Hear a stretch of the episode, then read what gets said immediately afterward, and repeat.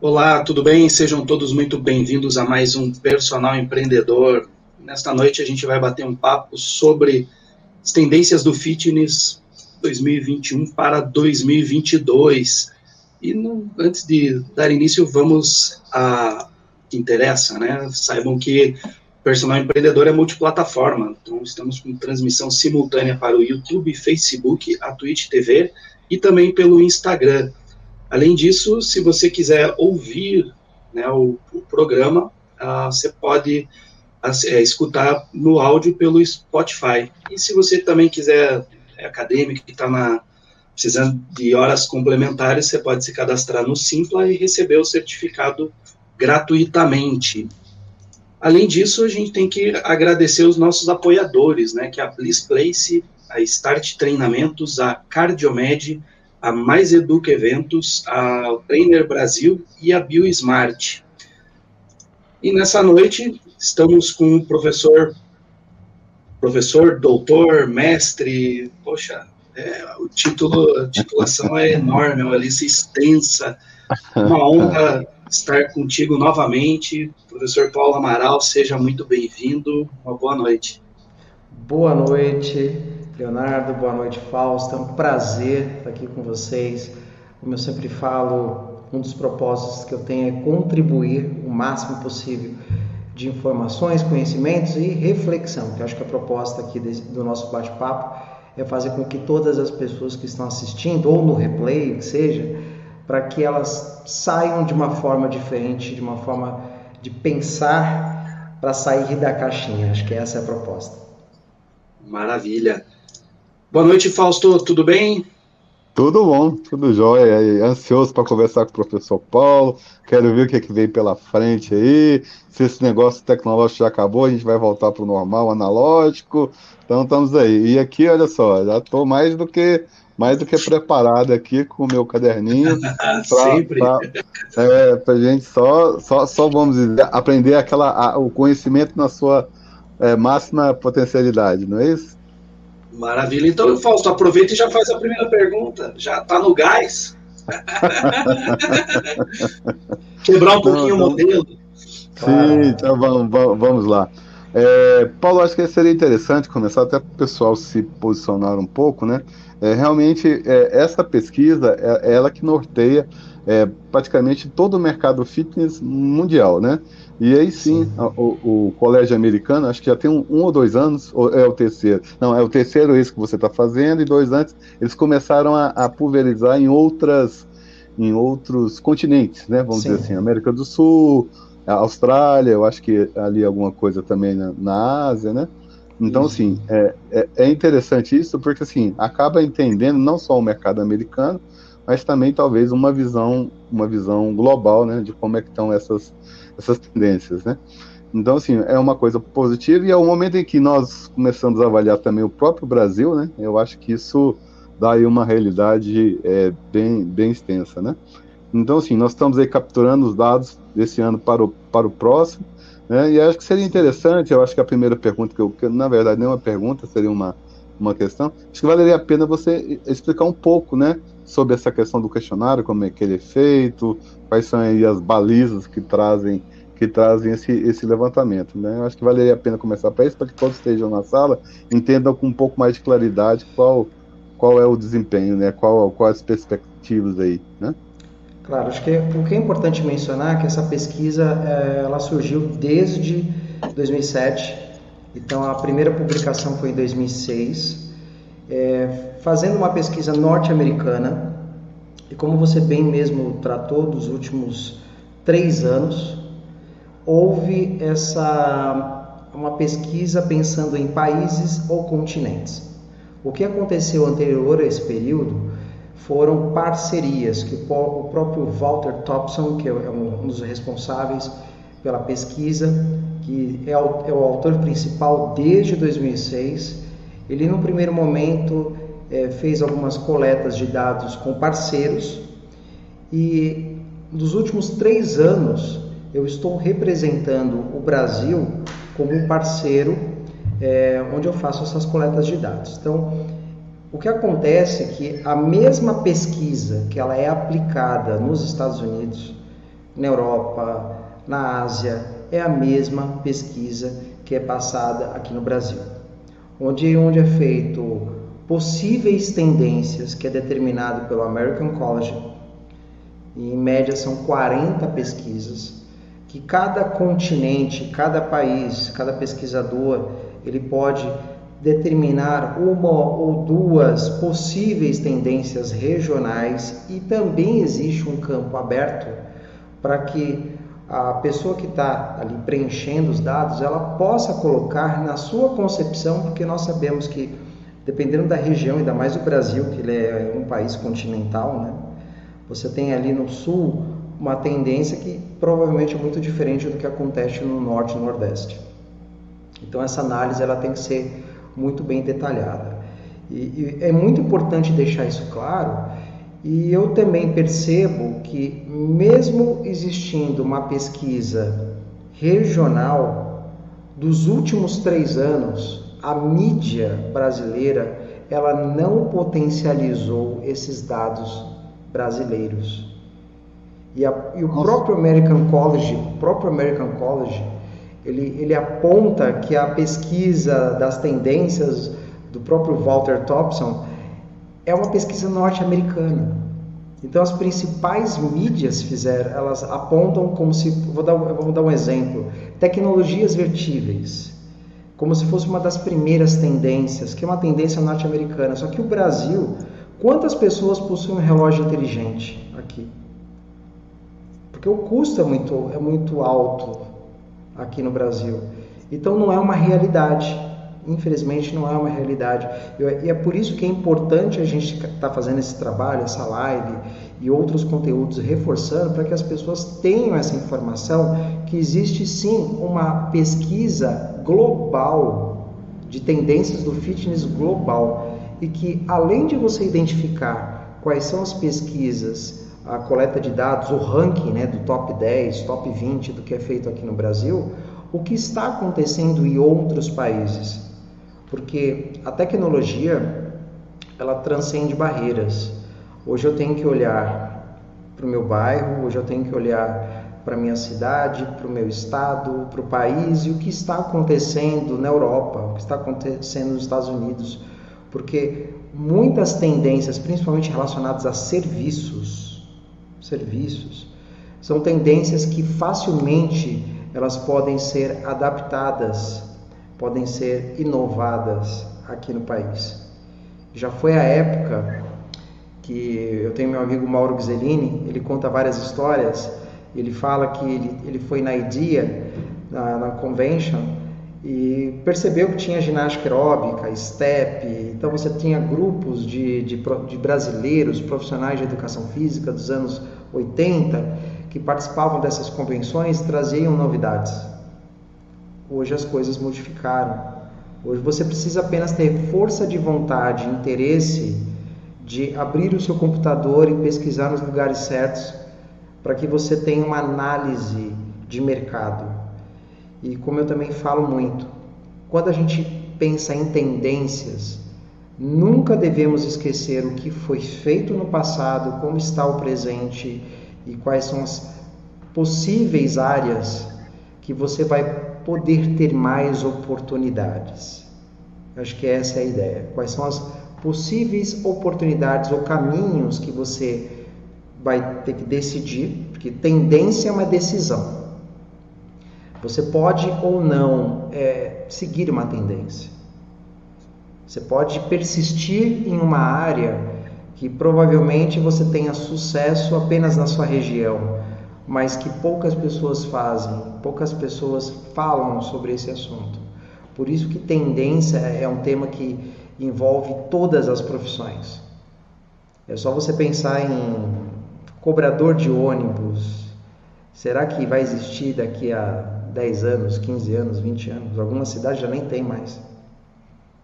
Quantas, quantas é, profissões foram extintas? Eu fiz curso de datilografia. Eu também. O Fausto também. Eu lembro que tinha que digitar com todos os dedos. Me ajuda? Sim, me ajuda hoje. Hoje eu digito sem olhar para o teclado. Mas é algo, é uma competência que é extremamente importante. A nível de estresse, pensando sim. Mas, enfim, é por isso que é importante sempre olhar o que o mundo está falando, quais são as buscas, o que, que essas tendências faz com que o jovem de hoje, o jovem de hoje, ele, ele, ele busca. A pandemia, ela antecipou muitas tendências. A pandemia fez com que aquela pessoa que era totalmente cética ao digital, ela não teve outra alternativa. A pandemia ela fez com que, por exemplo, nós aqui, cada um em uma cidade, a gente possa compartilhar conhecimento sem depender de instituições de ensino, de universidades. Hoje, cada um de nós podemos criar os nossos conteúdos e dar aula todos os dias se nós quisermos fazer isso. O ensino superior mudou totalmente. Muitos foram afetados, eu fui afetado, vários profissionais foram afetados, mas ao mesmo tempo fez com que a gente inovasse e a tendência mais do que nunca para alguns, no meu caso, no caso de acho que da maioria dos personagens trainers, os profissionais de educação física, afetou extremamente. Então, nunca as tendências do fitness foram tão importantes como está sendo agora nesse momento. Perfeito. Eu, eu não só não só nisso, né? São, são várias várias mudanças e isso, querendo ou não, ele vai, vai impactar na vida, está impactando na vida de todo mundo, né? Então, é, a gente pode classificar em níveis de, de percepção e, e, e, assimilação do golpe, né? Porque, querendo ou não, ninguém estava preparado.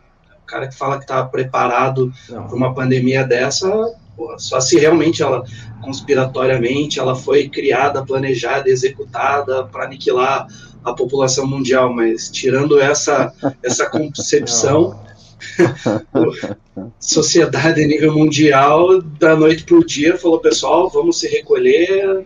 Agora a gente não sabe o que aconteceu, foi aquele caos, e como todo caos que acontece no universo, ele chega uma hora que ele tende ao que? A trazer uma ordem. O universo, naturalmente, sociedade naturalmente, ela começa a se ajustar. Então, o que foi feito? espalharam as pedrinhas da, do jogo de dama e agora estamos realmente nos ajustando. E a pandemia vai acabar. Não, ninguém sabe o dia, ninguém sabe a hora. A questão é, a gente está aí um ano e meio para completar, acredito que, não sei se chega a dois anos que a gente vai ficar nessa, nessa não vou dizer insegurança, né, mas vou dizer nessa dúvida do que, que pode, o que, que não pode acontecer. Mas é um período também que quem ficou esperando que a pandemia fosse acabar no dia seguinte, perdeu a, o tempo. Esse período aí de um ano e meio é um tempo que quem aproveitou para se reestruturar, não vou nem dizer estruturar, se reestruturar, desaprendeu o que tinha para consigo como uma verdade de, e, um, e um caminho a ser seguido profissionalmente, para poder reaprender um novo que é novidade para todo mundo. Então, outro dia a gente conversou com, com eu, eu, não lembro o nome, mas ele falou, ele falou assim que a tecnologia, acho que foi o Leonardo, meu xará, ele falou a tecnologia, ela vem, ocupa espaço e depois ela vem pedir, pedir, pedir desculpa. É, então, o Alan Marx. Alan Marx. Alan Marx. Isso, né? Perfeito, é, é. perfeito. Ela não pede licença, ela pede, é, ela pede desculpa. Então, é, é, é, é dentro dessa, dessa velocidade que a gente tem de tudo hoje, tudo. Se você não, não, não, não fizer com que a, a tecnologia trabalhe para você, você vai, vai ficar escravo dela. Mesma lógica a gente usa para o dinheiro. O pessoal vai atrás do dinheiro, mas não faz o dinheiro trabalhar para você. E eu, e eu enxergo essas tendências, né, do, do, isso em tudo quanto é área, né? Você sempre quer saber quais são os cursos que são mais promissores, quais são as profissões do futuro para dar um norte, ela, ela é para dar um norte. É, essa é a minha visão. E, e, é, é, engraçado que elas se relacionam entre si. Você, de um conjunto de 20 tendências, de repente você pode montar um pacote que vai utilizar 10 delas. E, e a, a, minha pergunta, professor, é exatamente sobre isso. A todo esse tempo que, que, que é trabalhado né, com essas tendências, o profissional hoje você acha que ele está preparado para essa nova realidade ou ainda não? Ou ele ainda nem despertou ainda que ele está anestesiado pelo golpe? A minha resposta vai ser com base nos 13 anos que eu lecionei na graduação e que eu leciono até hoje na pós-graduação, pesquisas que eu faço e, e análises do que eu vejo nas redes sociais. O que eu posso dizer para você que uma parcela muito pequena, a gente está falando aqui de 550 mil profissionais aproximadamente de educação física no Brasil, se 50 mil fizeram a lição de casa bem feito, foi muito. Em que sentido que eu falo lição de casa? É você entender que a graduação ela não te forma 100%. É você entender que nem sempre quem está na pós-graduação ele tem a experiência prática. É entender que as pessoas que hoje não estão sofrendo com a pandemia foram aquelas que lá atrás viram a tendência de que você tem que falar em vídeo, que você tem que pensar menos em fisiologia e biomecânica e mais em produtos. Porque a, fisiologia e biomecânica faz parte. Ela tem que fazer parte de um, de um, de uma, um programa de treinamento. O que eu vejo hoje é que as pessoas se especializaram tanto em biomecânica, tanto em fisiologia, que é um exemplo, mas poderia ter outras matérias específicas que esqueceram de, de entender de gente, entender que nem sempre aquele exercício mais eficiente, que o ângulo XYZ, que é melhor, recruta mais unidades motoras, o aluno está pouco se lixando para unidades motoras. Ele está preocupado se aquele exercício que ele vai fazer é o exercício que ele mais gosta. Então, pessoas que hoje, meio síndrome Polishop, por que, que vende bem a Polishop? Porque eles fazem um programa. Por que, que hoje as aulas online, os cursos online, as pessoas que tiveram programas de treinamento, hoje ganham 6, 7 dígitos mensais? Porque eles vendem o passo a passo, eles vendem as etapas. Por que, que, na, por que, que nos cursos de graduação e pós-graduação a, a periodização de treinamento parece que é um bicho de sete cabeças? Sendo que deveria ser básico. Como que eu vou montar um treinamento se eu não sei um, montar um plano, um planejamento? Vocês são gestores, você sabe disso. Como que eu vou fazer isso? Como que eu vou iniciar um programa numa academia se eu não, eu não tenho uma prospecção de 12 semanas de um mês, de três meses. É a síndrome de que qualquer um é personal, entra na academia e faz três séries de dez. Então hoje eu não vejo, é triste falar isso, é muito triste. É triste você ver que as pessoas estão preocupadas em fazer três séries de 10 e, e ficam discutindo nas redes sociais qual é o exercício que deixa o bumbum na nuca. Então é por isso que eu falo que tendência hoje mais do que nunca, é você pensar 360 graus. Porque a, tecnologia vai destruir com esses profissionais medianos, eu gosto de falar que são medíocres, porque ele fica preocupado com temas de graduação. É, são, são profissionais temáticos, que eles são experts naquela temática mas que ele não tem uma visão integrada. Então já começa por aí. E aí você percebe que do dia para a noite, profissionais que tiveram que se desenvolver, falar numa câmera, tiveram que pensar numa imagem melhor, tiveram que pensar na sua identidade visual, no seu site, na automação que eu até anotei aqui. Como você mesmo falou, como que eu faço para ganhar mais de forma automatizada? Hoje eu tenho um emprego formal, mas eu não saí do mercado, porque está automa tá, tá automatizado. Então eu tenho cursos online que estão automatizados. E eu faço atendimento pelo WhatsApp, por Zoom, mentoria. Agora, isso há uns anos atrás eu não aprendi isso na universidade. Eu não aprendi isso nem no doutorado que eu fiz. Por quê? Modelo arcaico. É um modelo de formação que é você vai aprender desse jeito, você vai ter que ter um título e você progressivamente vai aumentando a carreira. O que, que aconteceu com a pandemia? Acabou com isso. Acabou. Hoje, um título não quer dizer nada. Hoje, o que importa na vida das pessoas é uma coisa chamada de competências. Você tem que desenvolver competências. Hoje não tem mais aquela história, eu faço biomecânica, eu faço fisiologia, eu faço grupos especiais. Hoje vai depender de quem você quer atender. Você quer atender pessoas com foco em saúde? Você vai ter que saber de biomecânica, você vai ter que saber de fisiologia, você vai ter que entender de venda, você vai ter que entender de marketing. Ah, mas eu não sei nada de marketing. Terceiriza. Alguém tem que fazer para você. E é assim que é feito. Então o amadorismo, Leonardo, é muito triste. É triste porque eu também sou de outra área e eu, eu não percebo muito isso em outras áreas.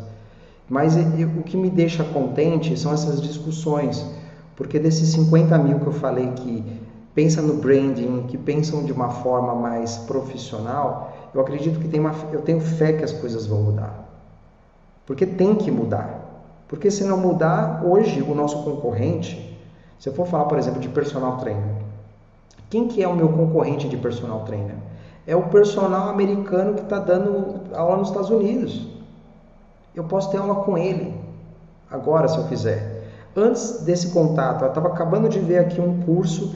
Eu tenho uma equipe de vendas e de marketing que eu achei um curso gratuito no Coursera pela USP.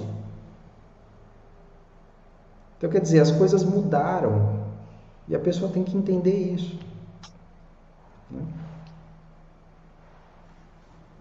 É, novos, novos tempos, ainda bem que eu não sou, continuo, eu venho com esse discurso, Paulo, há um bom tempo, né?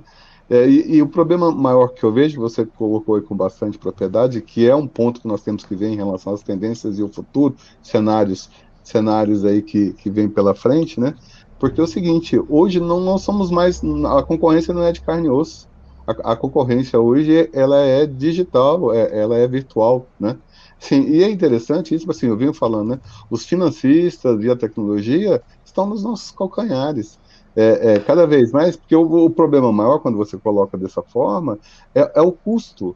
A assinatura de um aplicativo hoje é entre 15 e 30 reais. E eles têm condições ainda de baixar mais ainda, colocar um período gratuito, você entendeu? Como é que nós vamos concorrer com esse tipo de, de realidade? Mas se por um lado sobra tecnologia, por outro lado, as pessoas, é, é uma percepção que eu tenho, né, de que as pessoas são muito ansiosas por humanização do atendimento.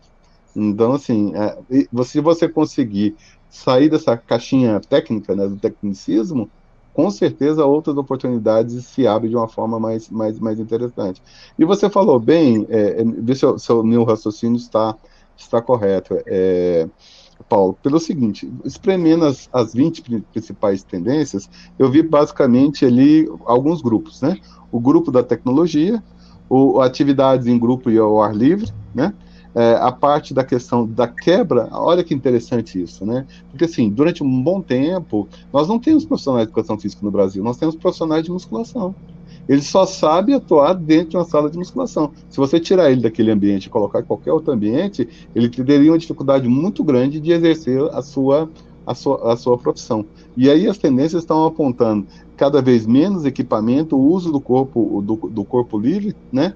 E essa questão de sair do fechado e ir para, o, para um ambiente aberto, onde as pessoas possam compartilhar. E outra coisa que eu vi que está vindo muito forte, que acho que é uma necessidade, é a questão saúde, né?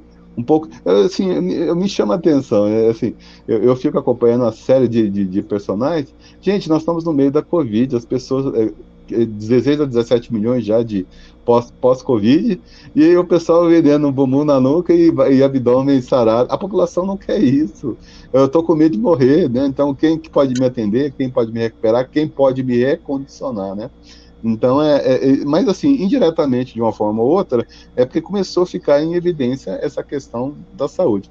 Eu acho que você, nós começamos aí a, a semana semana passada com o Valdir Soares, e ele colocou essa questão do bem-estar e da qualidade de vida como, como um produto de, de, de tendência, né? Assim, um, um, produto que tem um mercado muito maior do que o mercado do fitness, que nos espera, mas como a fala sua também, o pessoal não sabe formatar, não sabe formatar um produto para entregar nesse, nesse nicho específico, né? Nicho não, na verdade não, porque assim, hoje, o que é o mercado fitness? 5% da população brasileira, 95% de fora. Então, alguma coisa está errada nesse, nesse contexto. Mas, assim, eu acho que valeria a pena, se o pessoal que está na sala, você teria alguma coisa para exemplificar essa pesquisa, para mostrar o, mostrar, mostrar o contexto, algum material para ficar mais claro quais seriam essas, essas, essas diretrizes, Paulo? Sim, claro. Eu, eu vou mostrar aqui basicamente alguns slides de uma forma mais rápida e que todos vocês podem ter acesso a esse conteúdo clicando depois ao final da, da apresentação vai ser colocado um link tendênciasdofitness.com.br. Eu vou compartilhar aqui o material. Então a primeira coisa que eu queria estar tá passando para vocês, como eu comentei, existem dois tipos de pesquisa. A pesquisa do Walter Thompson, que é essa pesquisa. Se você consultar as maiores mídias no Brasil aponta como treinamento online o número um. E aí você vai perceber que existe um segundo estudo, que é a pesquisa global, onde diversos autores, incluindo eu, e nesse trabalho também consta como coautor Valdir Soares, ele entra como coautor, da tendências do fitness de todo mundo. E a ideia qual que é? Eles fizeram uma comparação com todos os, com todos os continentes e países. Eu até fiz uma observação na própria publicação falando que o Brasil ele continua sim acompanhando uma tendência americana e que corrobora com os dados americanos no sentido de que as principais tendências elas são muito similares, é lógico que com o ranking alternando, né? Mas essa questão da pandemia acelerou muito esse processo. E como você bem falou, essa questão do, da saúde ela está em ascensão, até a própria ideia do profissional de educação física de poder atuar em âmbito hospitalar. E nós sabemos também que um dos itens que é importante e que é pouco explorado essa questão da atuação multidisciplinar. E eu até comento que eu tive experiências na graduação que ah, os profissionais eles não, são, não estão preparados para trabalhar em conjunto. E quando trabalha na graduação, eu estava no, no, quinto semestre, quinto, sexto semestre, eles odiavam fazer trabalhos em conjunto com médico, fisioterapeuta, enfermeiro. E eles só entendiam no final da disciplina. Era incrível isso. Eram projetos comunitários. Mas enfim, então aqui tem uma correlação que o Brasil, o número um, são exercícios para é, programas para perda de peso que está em primeiro item, que é o da coluna da direita, e aí eu fiz o, marquei também em amarelo quais são os outros países. Então, por exemplo, os Estados Unidos está em 16 programas para perda de peso e é um dos países que tem maior indicador de, de obesidade no mundo, né? só para você ter ideia. Pensando, tecnologias, treinamento online, tecnologias vertíveis, treinamento com peso corporal, isso está em top 3 nos Estados Unidos. Já para nós, programas para perda de peso, é, estilo de vida, que é o Lifestyle Medicine, e treinamento online. Então, enfim, aqui tem todo um, fiz um passo a passo, um por um colocando, mas o que eu queria passar também aqui para vocês, que de uma forma geral, isso aqui é um gráfico do mundo, e que isso deveria ser mais divulgado. No sentido que, que o que está em vermelho são as tendências efetivamente globais. Se você perceber, programas para perda de peso, ele aparece menorzinho nos Estados Unidos. Ele parece muito forte no México, na Ásia, na Europa, Estados Unidos, que fez com que, com base desses dados, o N da pesquisa foi muito maior, fazendo com que esse efetivamente seja o ranking. Programas para perda de peso, olha o personal trainer, segundo colocado, treinamento funcional, Terceiro colocado, programas para idosos. Então, essa deveria ser a pesquisa que deveria ser divulgada na mídia. pouca gente faz. E continuam falando que é o online. Só que o online é só a gente perceber, será que todo profissional de educação física está conectado? São poucos. Entendeu? Os Estados Unidos é outra história, é outro mundo. Entendeu? Eles têm outros recursos, é muito diferente. E existe também possíveis itens que eu coloquei, que eu acho que é importante até deixar claro aqui, é, não induzindo a pesquisa, a resposta, mas na minha concepção esse é um dos tópicos que vai estar em alta. A ordem vai depender muito é, dos resultados, mas por exemplo, falando de exercícios online, transmissão ao vivo ou gravada, online offline. A pessoa tem que atender 24 horas por dia. Então hoje você pode ter uma reunião com um cliente que está no Japão às 9 e meia da manhã. Você está atendendo essa pessoa. Está totalmente conectada. É, muitas informações de dicas de saúde eu posso fazer conteúdo gravado e passar conteúdos para os meus clientes. O que os profissionais de educação física não fazem, ou fazem muito pouco, é promoção da saúde. Eles fazem prescrição, mas não promovem. Essa é a ideia. Coach, quando a gente fala de coach, pode ser que o termo, a terminologia coach, o nome coach, não seja esse, mas que seja parte de comportamento. Comportamento relacionado à área da saúde e bem-estar. É isso. Desenvolvimento é, esse trabalho multidisciplinar, exercícios para fazer em casa. Se você fizer uma pesquisa no Google em 2020, foi uma das áreas mais pesquisadas. Exercícios para fazer em casa, exercícios para perda de peso, atuação multidisciplinar. E aqui entra é, um terceiro perfil de personal trainer. Porque a gente conhece o personal trainer, que é o treinamento individual. Uma coisa é o treinamento individualizado, outra coisa é o personalizado. O individual eu chamaria de premium, tem que ser um produto mais alto. O treinamento personal trainer em grupo, pequenos grupos, como acontece em estúdios, um produto intermediário. E existe agora muito claro isso que me chamou a atenção do próprio American College, que ele denominou de personal trainer online. Essa é uma novidade. Então, hoje, eu não vejo mais o personal trainer como se fosse uma, uma especialização. Antigamente, as pessoas entravam no curso de educação física já querendo ser personal trainer. Hoje, o personal trainer ele é uma nomenclatura e que ele tem subdivisões.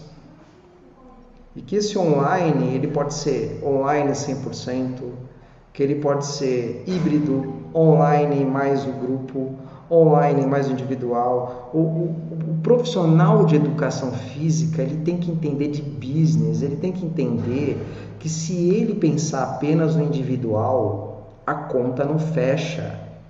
Para ele ganhar bem, ele tem que se matar de trabalhar das 6 da manhã a 11 horas da noite para ganhar 15 mil reais, olhe lá. E aí você fala, pô, 15 mil reais é um salário bom, eu quero ver se ele vai ficar fazendo isso pro resto da vida. Será que ele vai ter energia para isso? Será que não é melhor? Aí aquela pergunta, como que eu faço, Paulo, para ganhar mais e trabalhar menos? Diversifica os seus produtos, tenha automação. Isso você não vai perder qualidade. É que nem um carro. Tem gente que tem dinheiro para comprar um carro popular. Tem gente que tem dinheiro para comprar a Ferrari. O que, que você quer vender? Depende das condições financeiras, depende da necessidade, depende do desejo, depende do sonho. Então é isso que tem que começar a fazer. Pensar de forma profissional a venda do seu serviço. Fazer com que o seu serviço seja intangível. E por mais que ah, programas de reabilitação pós-Covid, se a pessoa entende de grupos especiais, ela vai entender de pós-Covid. Tem gente que surfa na onda, né? Como se treinamento pós-Covid fosse uma modalidade nova que nunca existiu na vida. É só você entender de grupos especiais, é só você ir a fundo, é só você entender de exames clínicos. Você tem que fazer uma anamnese obrigatoriamente. É que nem médico. Se a gente for no médico, tá com dor de cabeça, e ele der lá, ah, toma aqui, está com virose, você vai gostar de ter esse diagnóstico? Ou você prefere que a pessoa fale, olha, você vai ter que ficar aqui no hospital umas duas horas, porque eu vou ter que coletar exame, eu vou ter que diagnosticar, e em cima disso a gente faz um tratamento. Quantas vezes eu fui numa academia, ninguém nem pergunta se eu tenho dor na coluna, se eu não tenho, qual é o meu objetivo, que exercício que eu gosto, que eu não gosto. Então, desculpa até falar o termo, é uma várzea. Com respeito à várzea. Entendeu? Aqui é um desabafo, sabe? Porque eu falo, Fausto, Leonardo, que eu era da ginástica coletiva. Eu não dava aula como eu e todo mundo, não dava aula, a gente ficava no palco para ficar se mostrando. Ensinar, ensinar mesmo, que é para valer, ter diagnóstico de cada aluno, ter lá o prontuário. Prontuário? O que, é isso, prontuário? É só da fisioterapia. Por que, que o profissional de educação física não tem um prontuário? Ah, mas é difícil. Por que, que você não tem celular? Ao invés de ficar mexendo na internet, faz o prontuário dos seus clientes. Simples assim. Agora, tem que querer mudar. Entendeu? É o efeito manada. Por que, que eu vou fazer isso? Se eu estou ganhando bem, por que, que eu vou fazer? Então, são alguns itens que, na minha concepção, eu vi uma vez falar que personal trainer é uma profissão que vai acabar por causa dos aplicativos de grandes redes de, de produtos esportivos que entrar, vão entrar nesse business. E quer que eu fale a verdade? Tomara que acabe, para que acabe do jeito como era antes. E faz um negócio profissional, porque só assim quem já está fazendo hoje profissional vai se manter, porque não é uma ameaça. Você entendeu? Agora, quem fica montando três séries de 10, quem não tem registro dos seus clientes, quem não documenta as informações, quem não pensa no pós-venda, quem não pensa na jornada do cliente, quem não pensa no seu brand, na sua marca, quem não pensa nisso vai acabar. Ele vai acabar. Ensino superior já acabou, vocês sabem disso. Professor que está dando aula não acordou, vai sentir lá na frente. Quem diria que em 2021, aliás, em cinco anos atrás, ah, tem essa história do EAD. Vocês lembram disso? Ah, EAD. Isso aí é. Modinha, modinha. Modinha. É um vídeo gravado. Vai ver os vídeos EAD hoje. Interativos. Pergunta para o meu filho se ele prefere a aula com o professor ou o vídeo EAD. E a geração, né? É a geração que nasceu na internet e que consome internet. Mudou e ainda vou além. Ah, mas o meu grupo de idosos não mexe nem no celular? Vai ver agora. Minha mãe não mexia também no celular. Tá mexendo. Videotransferência. As coisas não, mudaram. É, Paulo, o Aurélio, com quase um milhão de seguidores no canal no YouTube, né? Então, assim, é, estão afetos sim a tecnologia.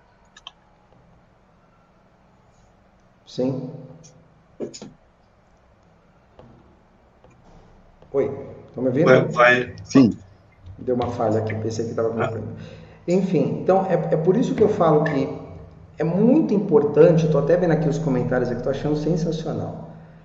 Só tem medo quem faz igual a todo mundo. Sim, o problema é que o medo na minha opinião, ele é maravilhoso. Eu adoro quando eu tenho medo. O medo faz você sair da zona de conforto. Quando você tem medo. Se você não tem medo, é porque você acha que você é o melhor profissional do mundo. Simples assim. Pessoas que não têm medos, não têm desafios, se acomoda e vai pisando no freio cada vez mais. E o problema é que ela não, tá, ela não começa a acompanhar o que o outro coleguinha do outro país, do seu vizinho do lado, está fazendo. Simples assim. Então é por isso que eu gosto de incomodar as pessoas, para que elas entendam o seguinte: olhe outros mercados. O que, que faz o advogado? O que, que faz o médico? O que, que faz o, o engenheiro, o arquiteto? Eu não tenho que olhar apenas para o profissional de educação física. Eu mesmo faço isso. Eu fico vendo diversos mercados. Se você vai hoje na biblioteca de anúncios do Facebook e digita lá um concorrente, você consegue entender todas as postagens que ele fez no mundo inteiro de anúncios pagos. Quantos sabem disso? Você começa a entender, é analisar, é sentar para fazer análise, entender o que está acontecendo. Sabe? O problema é que as pessoas têm medo, as pessoas estão preocupadas com o seguidor, as pessoas estão preocupadas com o que, que os outros vão falar dela, as pessoas estão preocupadas ah, mas eu não tenho capacidade. Quem diz que o expert que você acha que é expert, ele, ele, você acha que ele não tem medo? Todos nós temos. Acho que a diferença é essa. A diferença é que ele cresce porque ele tem medo, mas ele, ele cria estratégias para ultrapassar a barreira do medo, porque o medo não existe. O medo não existe. Entendeu? E aí tem uma, uma opinião aqui. Apps não tem como roubar porque nosso atendimento personalizado não cabe no app. Depende. Depende. Sabe por que, eu falo depende? É só você dar um exemplo. Quem aqui já viu Magazine Luiza? Que é um dos maiores cases. Se você quer comprar um produto, alguma coisa, ter uma informação, automatizar, te ajuda muito. Então, se você. É, eu falo que o, tem o bônus e o ônus, né? Se você busca alta escalabilidade, você vai ter que automatizar. Se você busca atendimento personalizado, eu, eu atendo meus clientes pelo WhatsApp. Então, por exemplo, eu tenho cursos online. A pessoa vem aqui, ah, apareceu automatizado, dúvidas do curso tal. Na hora eu falo, oi, tudo bem? Meu nome é tal, prazer, tá aqui. Qualquer dúvida me chama. E as pessoas até assustam. Nossa, você que está falando? É, sou eu que falo porque é a minha forma de atendimento, porque eu sou pequeno nesse curso e quero continuar pequeno, porque quando eu for muito grande, eu não vou poder fazer isso. Eu vou ter que fazer meio Magazine Luiza. Mas, então, professor, tem, tem um, essa questão da automação também é, perdão da expressão, mas às vezes ela é uma coisa tão imbecil que o pessoal automatiza uma resposta automática que ela mesma poderia colocar pelo pelo pequeno volume de, de pesquisa. Exatamente. Eu, eu, Exatamente. É o tipo da, da imbecilidade. É, é, é, pô, o que eu recebo de notificação automática no, no Instagram, que, é, que eu falo, pô, brincadeira, você está de sacanagem. Não, não, entendeu ainda o que, que é, é você ter, ter um público-alvo, ter a persona defi, definida, mas você não entendeu qual é a tua audiência. Para quem que você quer realmente a, aplicar. E, e, é o modelo do individualizado e do personalizado, né? Então, você quer então contrate um, um help desk e aí tem as respostas padrões, mas pelo menos ele vai estar tá falando com um ser humano e não com uma máquina. E vai chegar e falar assim, ó, não sei responder isso, mas me passe teu contato aqui que eu vou, vou atrás dessa resposta. Tem coisa que não faz sentido. Mas por quê? Porque não tem estratégia. É o que acontece. Paulo, olha só, eu, eu hoje tenho assim, uma certa inferência ou tese, que eu acho que hoje nós temos três tipos de profissionais no mercado. O pessoal não entendeu, porque assim, boa parte do fitness ele foi herdado dos Estados Unidos, não é isso? Lá, assim, se criavam lá as modalidades e isso refletia aqui no Brasil. Só que o modelo lá, assim, boa parte do mercado americano é do, é do instrutor. É aquele cara que da prática, da demonstração, que infelizmente boa parte dos nossos profissionais seguem esse modelo. Eu sou professor de hidroginástica, eu sou professor de, de luta, eu sou professor de determinada atividade, sendo que nosso diploma daria um. Então, assim, o primeiro, vamos dizer, o primeiro degrau nessa escala que eu entendo seria do instrutor. O segundo é o do professor, que acaba tendo um, um atendimento ali, o personal, uma coisa mais, mais bacana. Mas eu vejo o futuro. O pessoal fala assim: é, eu sei que você tem uma formação boa em coach. Coach é um título, você entendeu? E sabe onde que saiu? De dentro do próprio, do, do, próprio mundo esportivo. Mas o que eu vejo do papel do futuro, o terceiro, o terceiro nível, aonde nós poderíamos estabelecer. Okay, porque se assim, é saúde, é, é, é idoso, é, é, um mercado diferente do que nós temos dentro das nossas academias. Na verdade, não está dentro das academias e em muitos casos não podem entrar. O que eu estou vendo como terceira parte dessa pirâmide é o, é, é, é o consultor. É o consultor de hábitos, é o consultor de, de, atividade física, é o consultor que vai. Porque, assim, nós temos uma massa, o pessoal vende emagrecimento, hipertrofia, mas é, no empreendedorismo nós temos a máxima: resolva o problema do cliente. O problema dele é que ele dorme mal, o problema dele é que, que, que ele está com dor nas costas, o problema dele é que está em home office. Então, assim, na verdade, nós precisaríamos ter como se fosse um canivete suíço.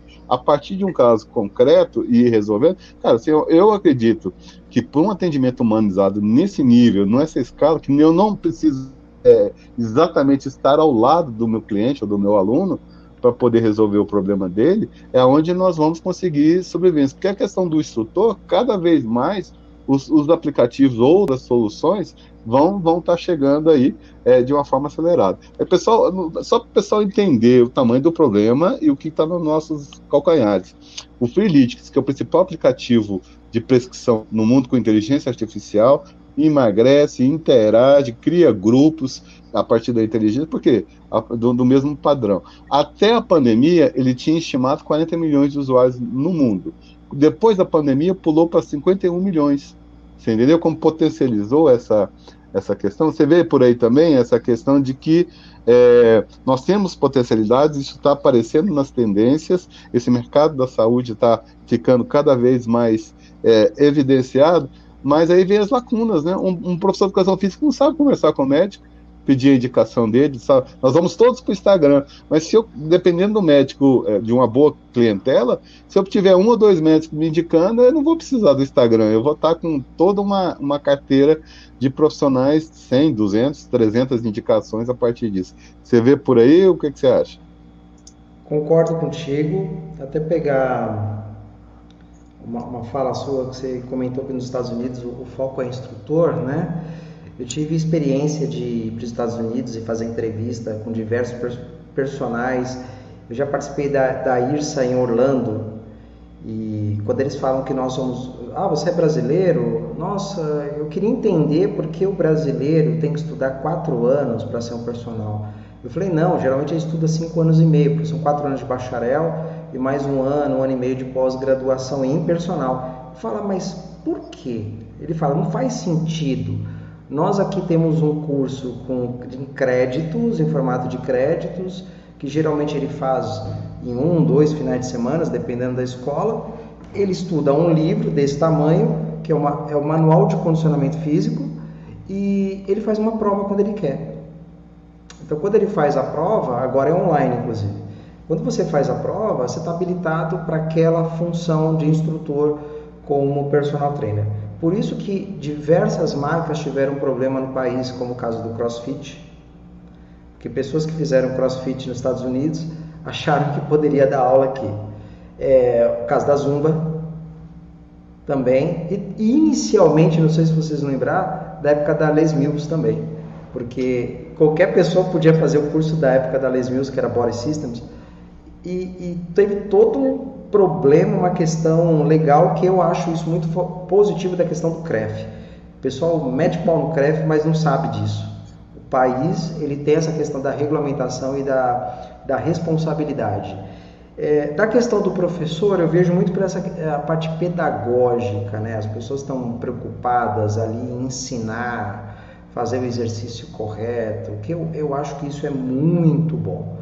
Só que falta, como você falou, atendimento humanizado. Quando você fala atendimento humanizado, me vem na cabeça uma palavra: comunicação. É impossível você se relacionar com o próximo se você não se comunicar verbalmente, não verbal. É impossível. É impossível você ter um atendimento de qualidade humanizado se eu não utilizar todos os recursos. Então, como a gente está falando aqui com, com, com, o Leonardo, eu posso fazer um atendimento humanizado por áudio. Eu posso fazer, é humanizado. Eu posso fazer por uma videochamada, eu posso fazer de diversas formas. Eu posso fazer um, um, uma página de obrigado, onde tem um vídeo falando: olha, obrigado por você ter feito a minha inscrição aqui, colocado o seu e-mail. Nossa, que legal, o Paulo falou comigo. Porque é comunicação. Então, quando você se comunica, por que, que as pessoas se identificam tanto com influencer? Que é o Brasil é o país que mais é, tem reflexo do influencer. Porque a comunicação desse influencer digital impactou no dia a dia da pessoa. Então, eu vejo muito isso. Em outros setores, como em caso de vendas, existe o vendedor e existe a venda consultiva. O vendedor quer o consultor.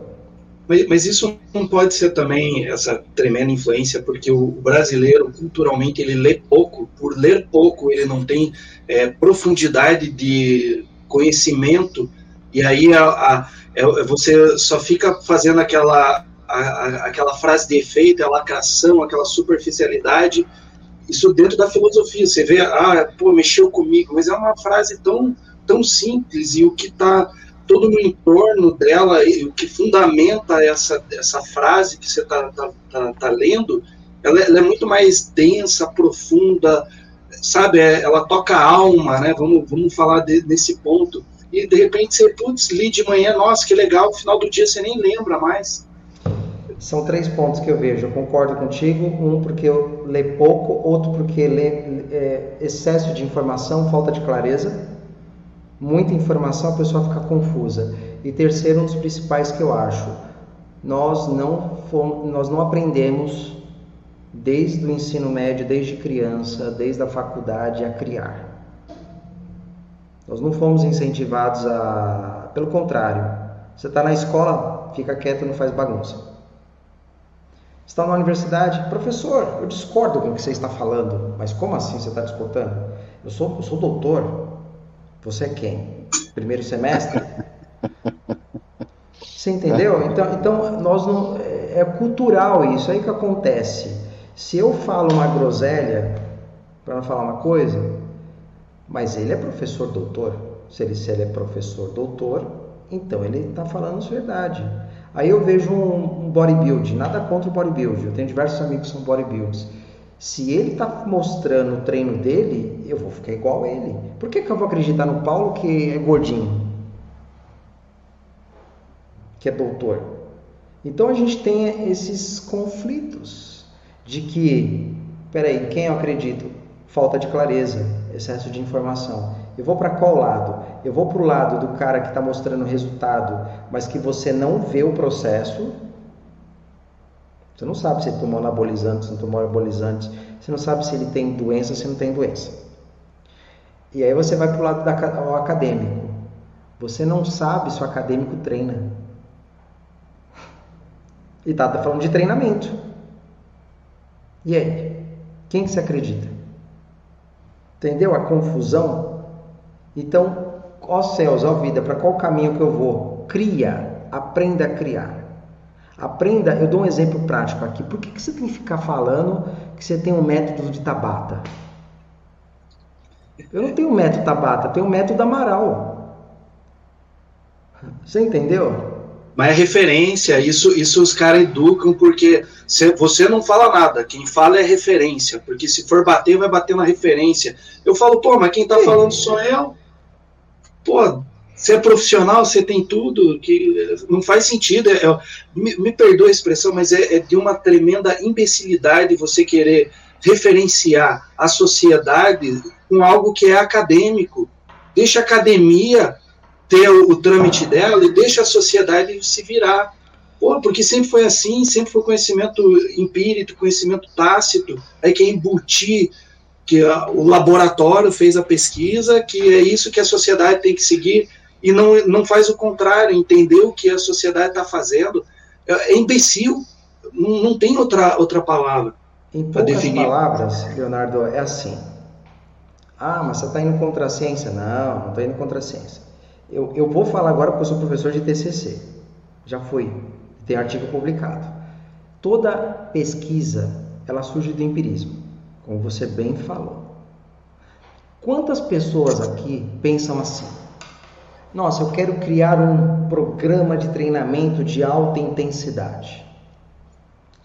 Quero criar. O que, que eu vou fazer? Vou lá no Google Acadêmico, vou em pesquisa avançada e faço a busca dos últimos três anos que artigos que saíram sobre aquele tema. E eu vou ler o artigo, não vou ler o resumo. Vou ler o artigo. Ah, não sei inglês. Dá um jeito, se vira. Pega tradutor, vai no Google Translator. Tá melhor do que antigamente. Enfim, vamos embora. É, é como eu falo, tá com bug, vai com bug mesmo. Estuda. Depois que você tem essas informações, espera aí, a base científica fala que tem estudos com um grupo de pessoas que falou que é para fazer 10 minutos. O outro falou que é 15. O outro falou que é 8. Então eu vou montar um programa de treinamento de 12 minutos. Então você tem que ter essas vertentes. Eu estou fora da ciência? Não. Ah, não, eu, eu sou louco inovador. Então eu vou fazer uma pesquisa com um hit de um minuto. E eu vou testar. Simples assim. O que, que eu vou fazer? Vou pegar um grupo de pessoas, os alunos meus, mesmo perfil, aí você tem que achar, ou faz um estudo de caso. Uma pessoa. E faz a Que na nossa área falta muito, né? Não tem. Física, é. Não tem isso. Entendeu? Não existe nenhum estudo, olha, isso aqui, isso aí você pode discutir e eu vou afirmar, nenhum estudo com seres humanos é uma ciência exata. E com o ratinho é mais preciso, mas é rato é rato, homem é homem. Você faz com ratinho para ter uma base. Você é professor, você sabe disso. Você, você faz com ratinho para você ter uma hipótese, para depois fazer com seres humanos. Não é assim? É simples. Agora não. Ah, eu fiz um, um curso com um cara lá dos Estados Unidos, com um treinador, nem formado em educação física é, nem artigo científico é. Vem aqui para o Brasil dar um curso em dólar, você paga em dólar e vangloria a pessoa. É assim que acontece. Então, para a gente até alinhar essa temática de tendências, para de ficar usando métodos de treinamento com o nome dos outros e usa o seu. É, Cria, sim. pesquisa. É, criatividade, com certeza. É, eu fui fuzileiro na hora, a gente corria. É, então, assim, adaptar, improvisar e superar. Eu acho que eu, isso, isso foi para o meu DNA, de tanto que eu repeti isso, né? Mas olha que interessante, Paulo, assim, nesse contexto, porque ó, é, nós temos que entender que nosso, nosso mercado está cheio de meias verdades. Eu acho essa pesquisa que está sendo feita pelo Colégio Americano, na verdade, é, é, é, o único ou o melhor balizamento que nós temos a nível mundial. Só que, Kim, vamos ver assim, eu vejo o copo meio, meio cheio, meio vazio pela seguinte realidade. Na verdade, esse, essa pesquisa é em cima do mercado atual, tá certo? Então, assim, ele vai é, é preenchido pelos profissionais do, do, do, mercado, só que, na verdade, assim, eu acho que nós, tem, nós temos que manter essa pesquisa, nós temos que aprimorar essa pesquisa, ela tem que avançar cada vez mais. Mas nós temos que criar uma outra pesquisa, que é a pesquisa de, de no qual nós vamos ver demandas. Porque, assim, você falou comunicação. O que, que é comunicação?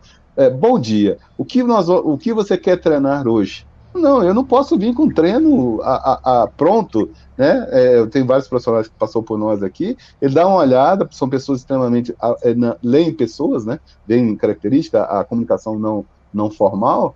a mulher não dormiu, tá com tá com olheira, tá, você vai chegar lá e dar um hit para aquela pessoa naquele dia, é perigoso você até comprometer a questão da, da, da saúde dela. Então, assim, é, nesse sentido, na comunicação, eu acho que nesse mercado de, de, de potencial que nós, que nós temos hoje de demanda, é, é, seria uma outra pesquisa que teria que ser feita, por quê? Vamos, vamos aos casos concretos. Eu estava pesquisando hoje para conversar com você. É, por exemplo, o Aurélio não se encaixa nessa pesquisa do Colégio Americano. Ele foi para a internet, hoje um profissional com quase um milhão de, de seguidores no canal dele, é, é, é prescrevendo para idosos. Outro também que não se encaixa. Será que está tá levando em consideração esses 51 milhões de, de praticantes de atividade física para um, um software ou um aplicativo de inteligência artificial? Você entendeu? Então, assim, é, isso é importante porque, assim, nós nunca passamos de 5% da população brasileira.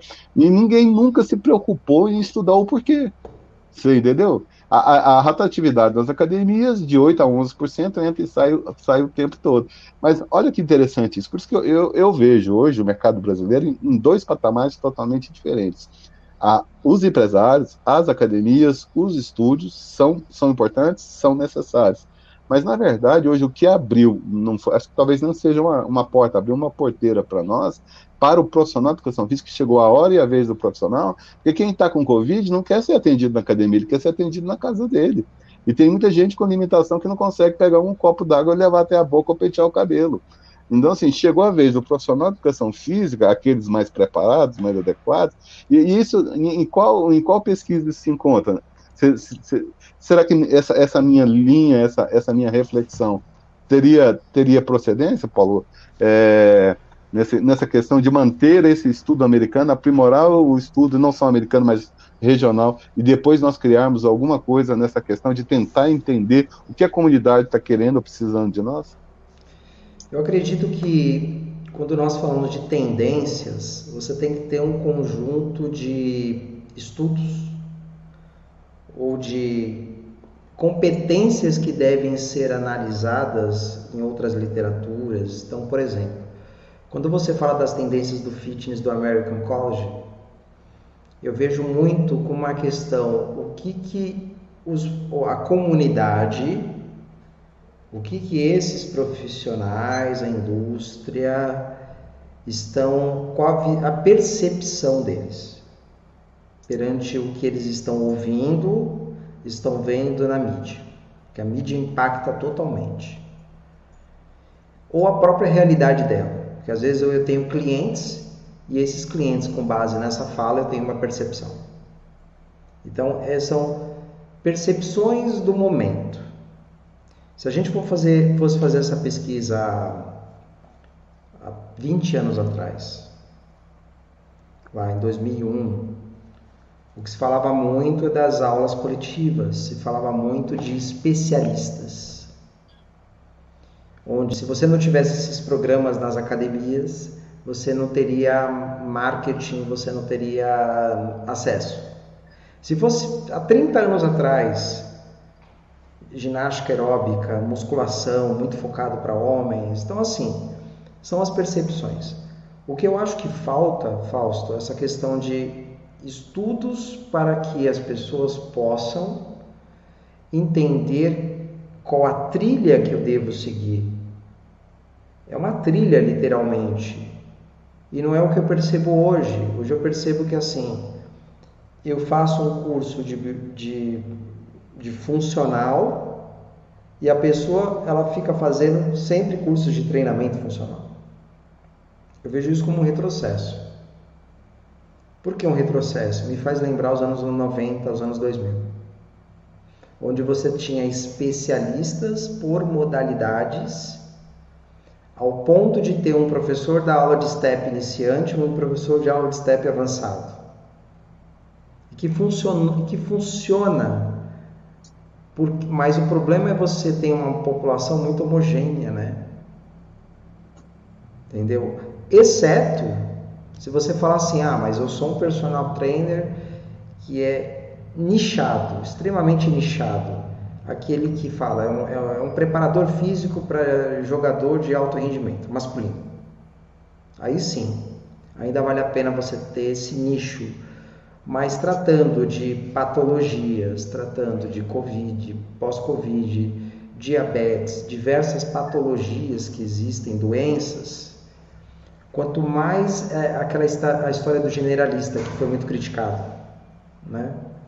Quanto mais generalista, mas um generalista com vontade de querer aprender de forma contínua. É algo que você é assustador ao mesmo tempo. O que eu aprendi há um ano atrás de marketing, hoje já é diferente. Antigamente as pessoas falavam assim: ah, porque você tem que fazer lançamento semente, lançamento perpétuo, diversas nomenclaturas, pum, saturou. Já não, tá, não adianta você fazer estratégia igual a um ano atrás que você não vai vender. Não adianta você fazer, ah, porque tem que ter uma aula 1, aula 2, aula 3, depois vende o produto. Você entendeu? Antigamente funcionou muito bem isso, mas hoje já não funciona mais. Ah, funciona para alguns, 2%. Para outros não funciona. Ah, antigamente o boca a boca funcionava muito bem. O personal trainer que queria ser referência, ele se submetia a fazer estágio numa academia de rede, ganhava pouco para ficar na sala de musculação, quatro horas e vestia com orgulho uma camiseta de personal. As coisas mudaram. Entendeu? E ainda algumas pessoas não entenderam esse cenário. Então, não tem uma única fonte, Fausto. Não tem a fonte que eu falo assim, levanta apenas o American College. Eu não, eu olho as diretrizes canadenses, eu olho as diretrizes europeias. Eu não posso olhar apenas para o American College. Porque nem tudo que está lá eu concordo. Mas por que, que eu penso assim? Porque eu tenho uma visão crítica e você conhece, você, eu, eu me permitir eu me permitia a ouvir outras referências. Não sei se você lembra, alguns profissionais atrás falavam assim: ah, mas eu não concordo com o que aquele professor está dizendo, porque eu li o artigo tal da referência, ainda falava a página, ou, né? Tá, mas você leu um livro. Ah, eu li dez. Tá, mas é pouco. Eu li mil. É pouco. da mesma forma que você tem um que critica, tem um que não corrobora, entendeu? Confronta. Isso é ciência. É, sim, é, é, bem, bem colocado, Paulo. Sim, uma questão que eu vejo ah, é, é isso. Eu, tudo que eu, que eu aprendi, vamos dizer, é, eu acompanho também o mundo jurídico, do direito comparado. O que, que é o direito comparado? Vamos ver o Brasil, vamos ver a Inglaterra, vamos ver o Brasil, vamos ver os Estados Unidos, no qual você tem outras referências para poder fazer esse tipo de, de, de avaliação. E aí, assim, na educação física, o Léo que gosta, né? O pessoal é, é dedicado aos, aos, artigos científicos. Nós que temos um pouquinho mais de tempo na educação física, verdades absolutas há 10 anos, hoje são conceitos totalmente. E na época o pessoal defendia, saía, na, saía ali na, na, nas vias de fato, né? Para dizer que aquilo estava correto. E aí, quando nós vamos ver profissões mais, vamos dizer, é, é, avante do que nós estamos na educação física, os médicos, mais do que artigos de ponta, eles se balizam muito pelos guidelines ou as posições oficiais de grande, de grande, de grandes instituições. Porque ele se faz um resumo, geralmente são reeditados a cada um ano e meio, dois anos, dependendo da instituição, mas ali, na verdade, você tem, vamos dizer, esse aqui é o centro. Pode ter a direita, pode ter a esquerda, mas de tudo que nós lemos, de tudo que nós revisamos, está aqui o, o vamos dizer, o profissional. Porque o médico, ele não, assim, é, é, hoje eu, fui numa consulta médica, o, o, o médico já estava atendendo a, a quase que 60 pessoas. Né? Então, assim, ele não tem tempo para ficar procurando artigo. Ele vai dizer, eu sou filiado à, à, Sociedade Brasileira de Cardiologia, vou lá na Sociedade Brasileira de Cardiologia, vejo os principais trabalhos, eles têm os estudos de revisão. Então, assim, que é, é preciso quebrar um pouco, um pouco disso, assim, porque realmente é, a, a base do conhecimento científico é 60%. Se você não tiver isso, nem entra no jogo, nem não entra no parquinho, porque na verdade você, não, você talvez o risco até de machucar a pessoa, lesionar ou, ou, levar, levar a óbito, como o pessoal tem que tomar muito cuidado agora com o pós-Covid, né?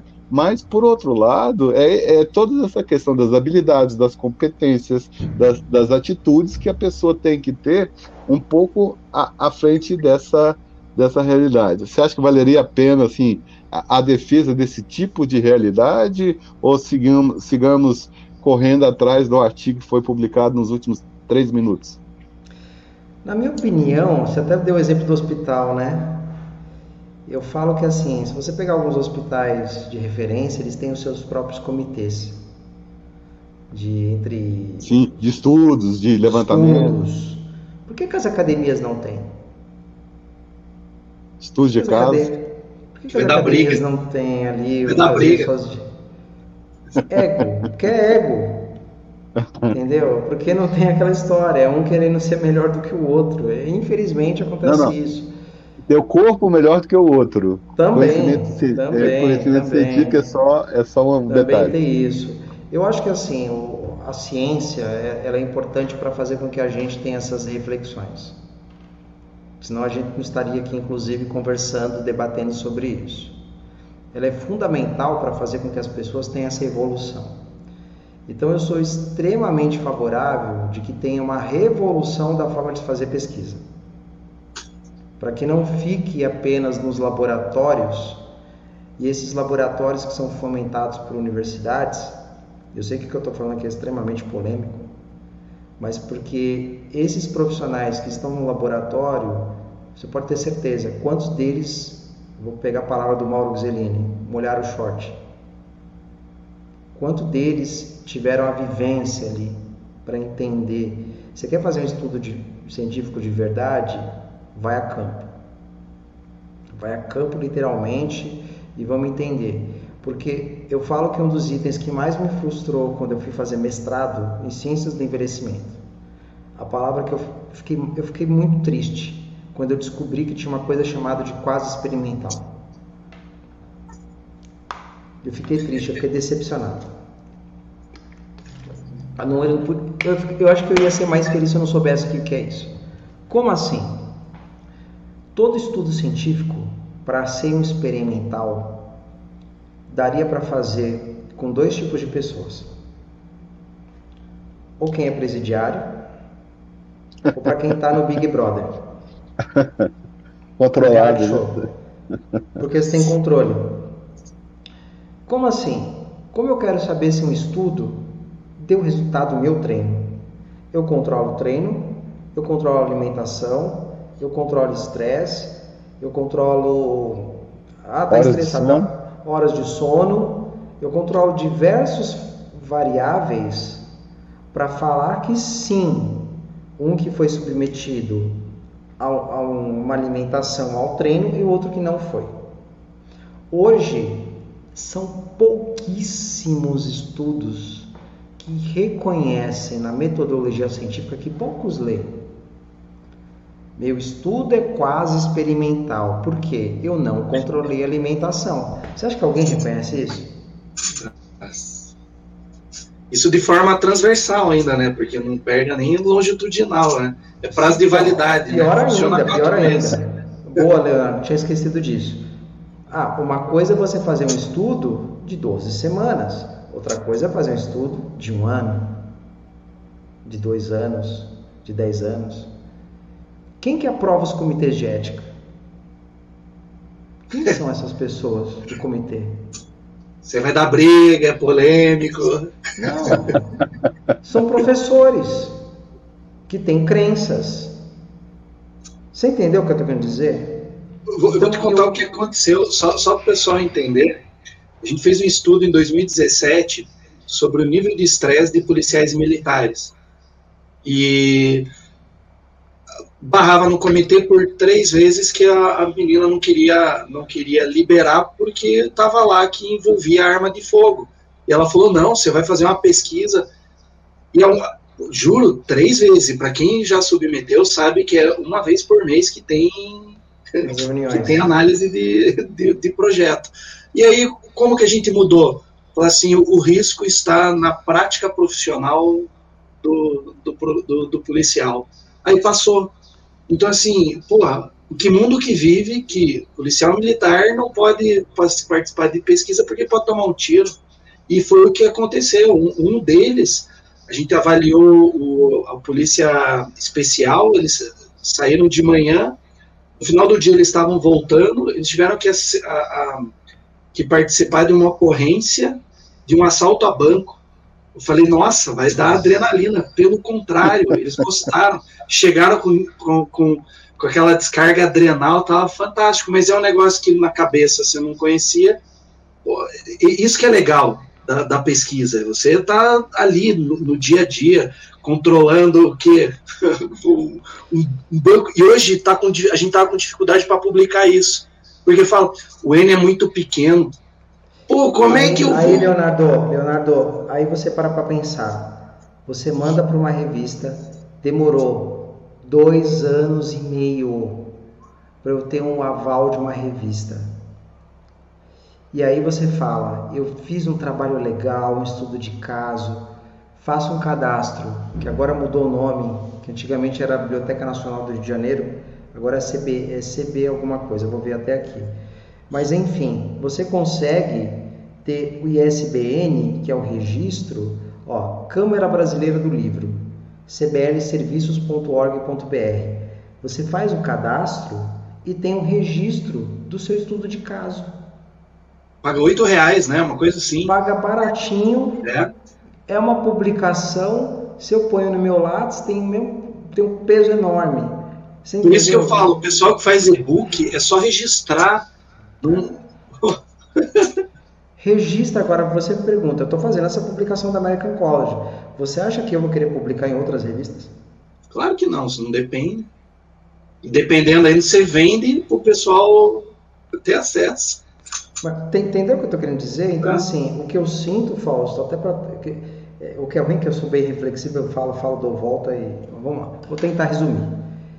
O que eu quero dizer é o seguinte: hoje a gente precisa de ter essa união que a gente está fazendo, mas que a categoria ela seja mais. menos falação e mais re, realidade. Entendeu? Hoje eu conto nos dedos quem são as pessoas que eu tenho liberdade para conversar literalmente. Vou dar um exemplo aqui, uma pessoa que eu, eu não tive tanta oportunidade de conhecer pessoalmente, mas é como se eu conhecesse. Fábio Seschini. Vocês devem conhecer. É um cara que eu, eu falo que é muito mais que amigo. Então, em, em, em suma, são pessoas assim que a gente precisa, sabe? De união. E o que a gente não vê é o contrário. É, e isso não é difícil fazer. Basta você estar lá no seu ambiente de trabalho, seus colegas, e falar, pô, legal, a gente sabe que está correria, está todo mundo correndo, mas vamos pegar um estudo aqui, cada um lê um artigo na semana e grava um áudio do que você entendeu do artigo e manda o artigo mais o áudio. Será que as pessoas querem fazer isso? Para valer? Alguns fazem, eu sei que fazem.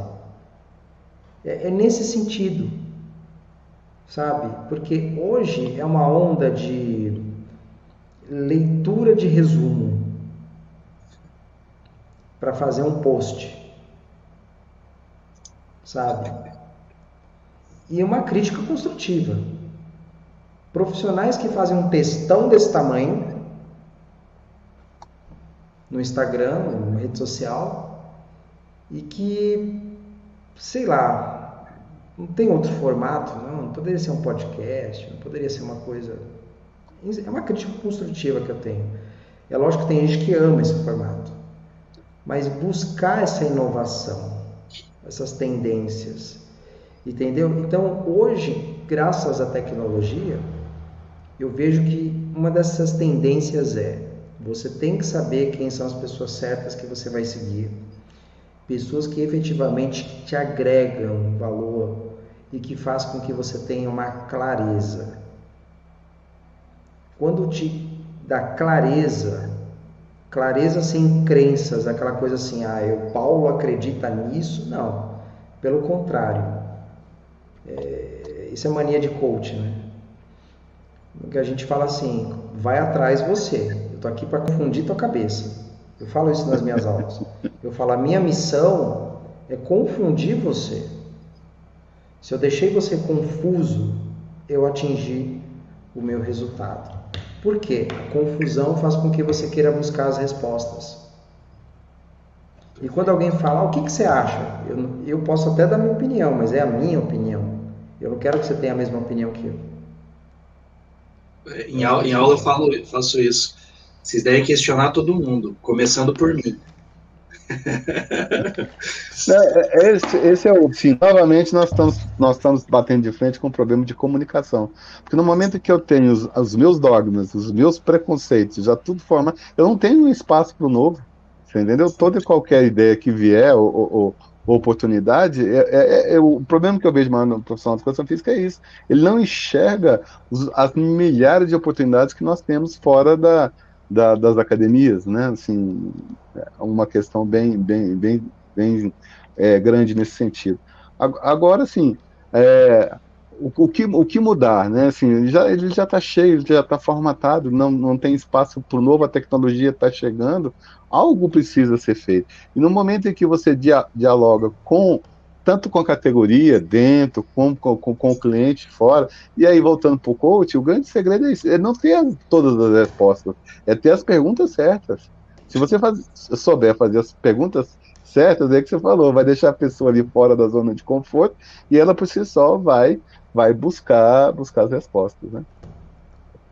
Perfeito. É por isso que, como eu sempre falo, o que mais você tem que buscar não são as respostas. O que você tem que buscar são o que cada um pensa, o que cada pessoa analisa, como é a forma dela, o que o Paulo fala, como o Fausto fala, como o Leonardo fala. E a partir destas informações fazer um filtro e gerar novas conexões, novos questionamentos. Então é um ciclo que não para nunca. Quando eu tenho a resposta exata, há uma tendência da gente ter um conformismo. Quando você sempre é uma pessoa inquieta, ah, eu quero entender como que funciona uma pesquisa científica. Nossa, eu entendi isso. E agora? Vamos para a próxima etapa. E agora? Vamos para a próxima etapa. Vamos para a próxima, para a próxima. E sempre vai à frente. Entendeu? Porque quando eu penso sempre vou à frente, o medo não existe. Eu acho que essa é a proposta. E, e tendências hoje, tendência é cada vez mais você olhar para o universo que poucos fazem, quiçá que não fazem. Eu acho que essa, essa é a proposta, é o desafio. Eu sempre penso assim. Eu estou reestruturando meus pilares e eu comecei a fazer uma pesquisa. Vou ser bem sincero. Ah, vamos falar de vendas para personal trainer. Eu comecei a pesquisar. Um monte de gente falando de vendas para personal trainer. Qual foi a minha decisão? Eu não vou atuar nessa parte. Eu vou para um outro cenário, uma outra roupagem, de uma outra forma. Entendeu? Por quê? Já está num mar vermelho. Já tem muita informação. Aqueles que já estão nesta, nesse cenário já estão num patamar muito mais alto.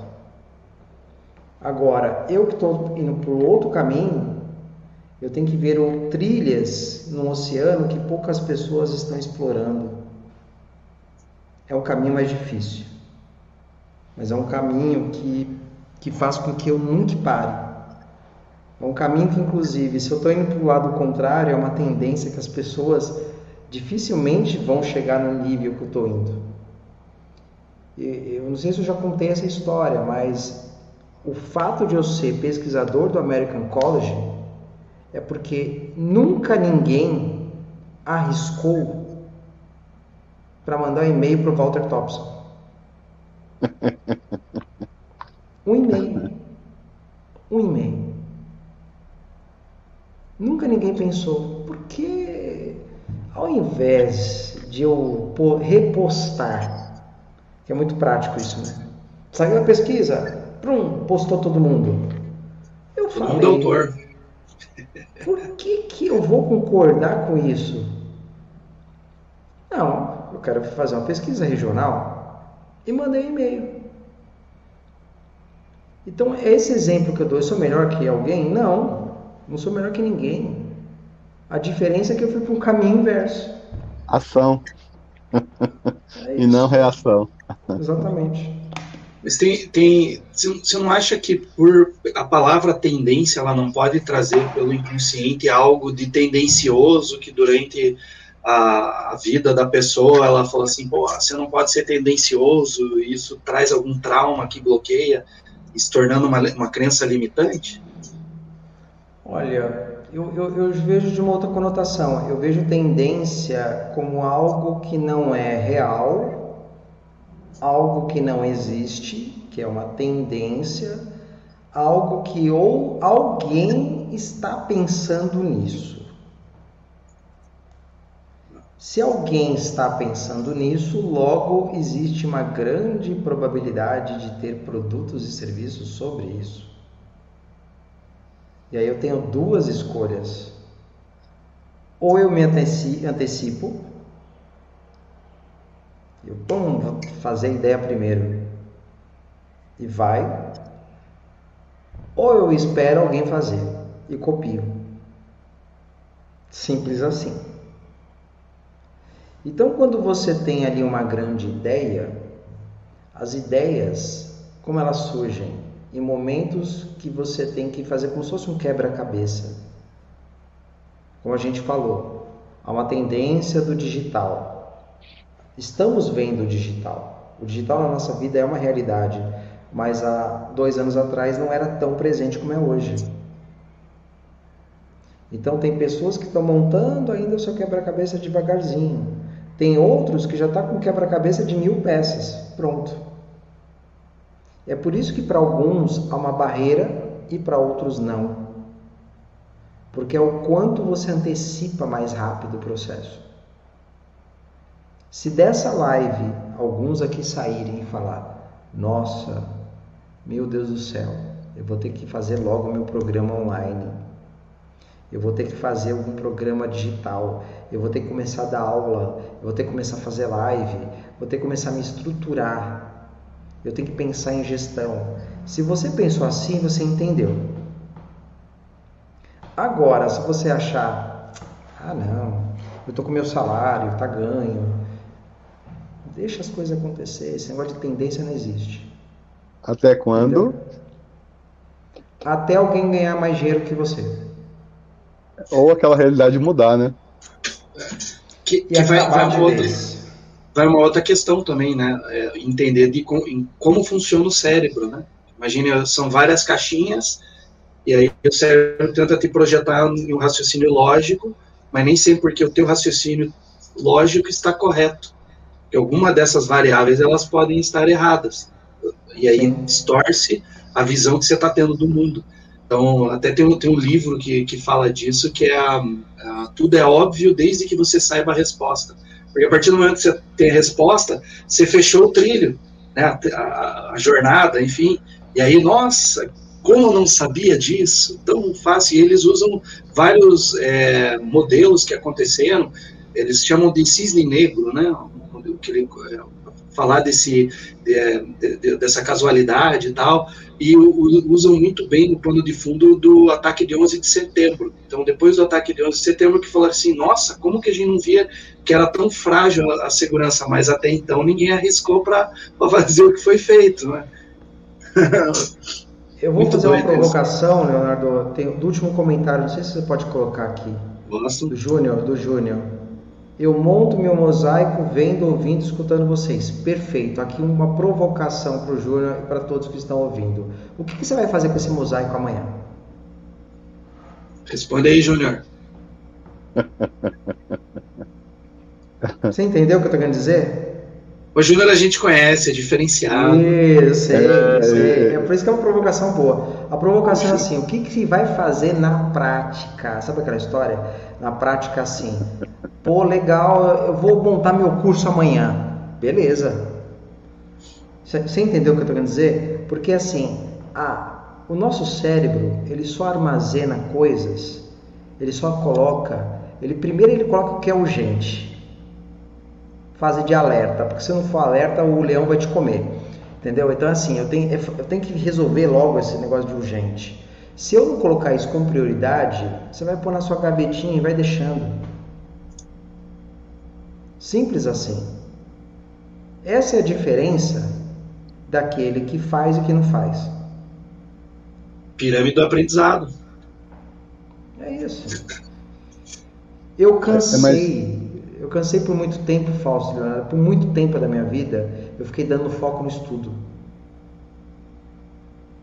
Eu faria diferente, entendeu? Eu vou, Ah, hoje eu estou fazendo diferente, hoje eu faço diferente. Amanhã monto e no sábado boto mais pé. É, desmonto. Amanhã monto no sábado desmonto e domingo boto mais peças. Boa, boa. Mas assim, entendeu o recado, né, Júnior? Recado é, tá com bug, sabe quando dá o bug? Vai com o bug mesmo. Porque se você fala, estou com bug, o que, que vem na cabeça? Vou fazer um curso. Preciso estudar mais. Porque as pessoas querem fazer a coisa certa. Tentativa e erro. vezes, às vezes é melhor tentativa e erro do que ficar planejando demais. Não, o Ou- exemplo é startups, né? Tenta, é, MPV, mini produto viável. Dá uma Sim. remendada, põe para rodar, depois vai consertando, se for o caso. Se não, abandona e começa de novo, né? Mas o A Júnior única Jorge metodologia aí que é, tem que ter. A, a metodologia que tem é do melhoramento contínuo.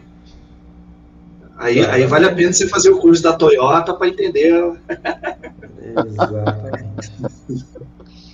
Lá, Foi, foi uma brincadeira, Júnior. Pegou o código, obrigado. Uma provocação aqui, mas uma brincadeira. Mas a ideia é, é- tem que ter um limite. Você tem que colocar um. Eu falo que todo planejamento é necessário, mas o planejamento ele é assim. Ele tem data de início e término. Se você colocar na cabeça assim, não, vou planejar hoje, quinta-feira e vou terminar no domingo. Segunda você tem que executar. Simples assim. É, o pessoal comenta, né? Obesidade men- é, mental ou cerebral, né? De conhecimento, conhecimento, conhecimento, conhecimento e, e pouca prática ou pouca, pouca execução. Mas é, o grande segredo, como é o caso do Júnior aí, é a criatividade. É de você, a partir de uma experiência, de uma realidade, é só para você entender o, o perfil do rapaz aí. Ele montou um estúdio personal que está indo muito bem, obrigado, no meio da pandemia. Enquanto todos estavam quebrando, chorando, né? E, e ele ali, a partir de uma realidade totalmente, o conceito de family training. Você conhece esse personal? que Boa. atende a família como, como, como os médicos, né? Então, assim, realmente é, é isso. Aquele pessoal que, vamos dizer, tem uma visão além do alcance, são aí os diamantes que nós estamos encontrando aí pelo Brasil, pelo Brasil afora, né? Mas, assim, Paulo, é, o que, que você está achando, assim, é, é todo é a pergunta de um milhão de dólares, né? O que, que você está tá vendo ou está tá acompanhando para 2022? Quais são as suas, suas percepções iniciais? Eu falo que primeiro a gente tem que sobreviver agora a 2021, né? Acho que... Eu falo literalmente sobreviver, a gente já conversou fora. Eu tô numa fase assim, literalmente, é, de sobrevivência para pagar suas contas, sobrevivência para que você planeje, mas coloque em ação. Mas eu falo que 2022 Acho que nunca teve um ano na história, pelo menos numa história recente que eu falo, que surgiram outras pandemias em outras épocas, um ano de tanta esperança. Se a gente parar para pensar. A gente sempre, para todo ano, a gente fala, ah, o ano que vem vai ser melhor. Sempre pensa assim. Como também a gente pensou em 2021, só que foi um ano de especulação, porque teve uma virada do ano sem saber se ia ter vacina, se ia ter vacina literalmente. E com a vacina, é, as pessoas estão começando mais a acreditar, acreditar na mudança. E que na minha concepção, 2022 não vai mais existir o normal como era antes. Eu nem gosto de usar o novo normal, porque todo momento há uma mudança. A mudança ela faz parte da nossa vida. A gente vive de mudança, o tempo muda. Então tudo muda. O tempo, a, tem, a, tem, a temperatura muda, tudo muda. As pessoas mudam, envelhecem, ficam mais inteligentes, menos inteligentes, o que seja. Então a gente vive um, um, um momento de esperança e que, na minha concepção, quem estiver mais preparado vai sofrer menos. Preparado que eu falo em todos os sentidos. Preparado financeiramente. Quem conseguir tentar pagar suas contas esse ano e virar o ano ali mais equilibrado. Preparado a nível de conhecimento, fazendo um curso. Preparado a nível de quais são os seus produtos e serviços como que você vai se relacionar com as pessoas. Eu acho que essa preparação é, é como o Valdir fala muito da questão do wellness, do bem-estar, pensar em diversas dimensões. Eu tenho que pensar em dimensões em que todas devem ser equilibradas. Por quê? As pessoas cada vez mais estão frustradas, Muitas perderam seus entes queridos, as pessoas estão cheias de dúvidas e elas vão precisar de profissionais que tenham essa visão 360. Eu falo que, por exemplo, hoje eu tenho uma ocupação numa empresa e que um dos maiores problemas são pessoas. E não é só nessa empresa, em todas as empresas. Porque as pessoas, elas chegam felizes, não deu uma hora, vê o celular, ficam tristes. Ficam desanimadas. Então a gente tem que ter uma palavrinha chamada de inteligência emocional. E como que eu vejo isso? 2022 é o ano da esperança. É o ano que, se Deus permitir, eu creio, eu tenho fé nisso, a maioria das pessoas estarão vacinadas, as pessoas vão estar mais receptíveis à prática de atividade física, vai ter uma valorização, é como a gente fala, toda guerra sempre tem um lado, tem um lado positivo da história da guerra. É um nascimento. A profissão ela vai ser diferente. Isso eu tenho certeza.